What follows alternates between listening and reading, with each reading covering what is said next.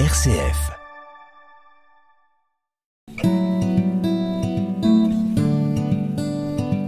Paru en 2002, ce livre était resté longtemps dans ma bibliothèque sans que je l'ouvre. Il arrive ainsi qu'un livre attende son heure, sur une étagère, et cette attente est parfois fort longue.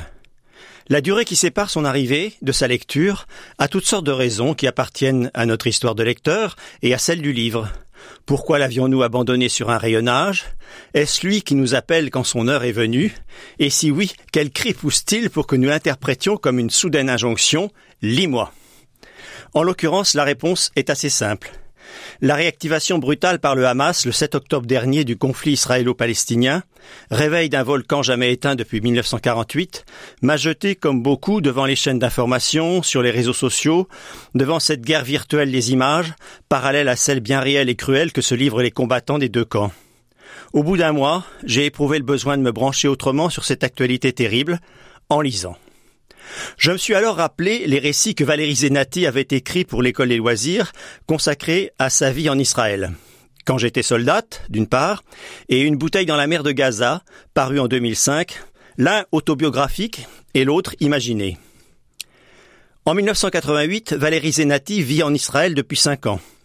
Née à Nice en 1970, elle a 18 ans, et à 18 ans, là-bas, les filles, comme les garçons, intègrent Tzahal, l'armée du peuple, la deuxième armée du monde, dit-on, pour faire leur service militaire pendant deux années, deux longues années. Quand j'étais soldate, et le récit de cette intégration et des moments forts vécus par cette jeune fille, dont le service militaire va faire une femme et une pleine citoyenne de son pays d'adoption.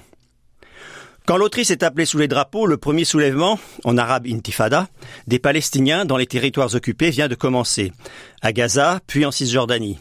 C'est la guerre des pierres. Fronde contre fusil, pierre contre balle, qui à l'époque sont encore parfois en caoutchouc.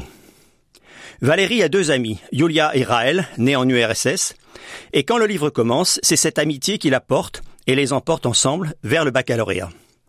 Dernier baroud scolaire avant que la conscription ne les sépare. Mais très vite, le récit se centre sur le déroulement du service militaire, et Valérie Zenati nous en donne une vision intérieure très prenante nous livrant toutes les étapes à franchir et tous les états d'âme, les rêves et les doutes qui travaillent la jeune fille qu'elle était, à travers les extraits du journal qu'elle a tenu à l'époque et qu'elle intègre dans son récit rédigé une douzaine d'années plus tard. Devenir un matricule, porter un uniforme, se réveiller à 4h30, apprendre le maniement des armes, tirer à balles réelles, devoir se promener en ville un pistolet mitrailleur Uzi en bandoulière, continuer à espérer la paix, et au milieu de tout ça, tenter de retenir Jean-David, qui, Valérie ne s'y résigne pas, s'éloigne d'elle. L'autrice nous plonge au cœur de la vie quotidienne d'une jeune soldate à la fin du XXe siècle, nous révélant peu à peu ce que les Israéliens doivent à leur passage par l'armée. À l'heure où certains pays européens rétablissent un service militaire national, la Suède récemment, il peut interroger le choix qu'a fait la France en 1997 de le supprimer. Mais ce livre n'explique évidemment pas pourquoi ni comment Tsahal vient de faillir à son devoir de défendre le pays, ni pourquoi la paix semble s'être encore éloignée 30 ans après les accords d'Oslo. Aux armes, etc. Maman me réveille plus doucement qu'à l'accoutumée. Il est 6h30. Je dois être au bureau de recrutement dans deux heures. Je m'amonne. Hum, tôt, laisse-moi dormir encore un peu. Non, rétorque-t-elle fermement, on ne part pas à l'armée dans la précipitation. Je m'extirpe des draps, la tête un peu lourde. Je sais que j'ai rêvé de Jean-David, qui était dans un tourbillon dont je ne pouvais m'approcher. Il avait son éternel sourire ironique aux lèvres et ne remarquait pas mes efforts au début, ni ma détresse ensuite. Il y a eu ensuite un coup de feu, mais ce n'était peut-être que le bruit de la porte lorsque maman est entrée dans ma chambre. Je file à la salle de bain où j'ai l'impression d'agir mécaniquement. Comment un corps peut-il effectuer toutes sortes de gestes tandis que l'esprit est absent, inerte? Je me promets de chercher un livre sur la question. Je pars du principe rassurant que toutes les réponses se trouvent dans les livres. Maman a concocté un petit déjeuner 5 étoiles. Des pancakes, du fromage blanc au sirop d'érable, un vrai chocolat chaud, du jus d'orange pressé.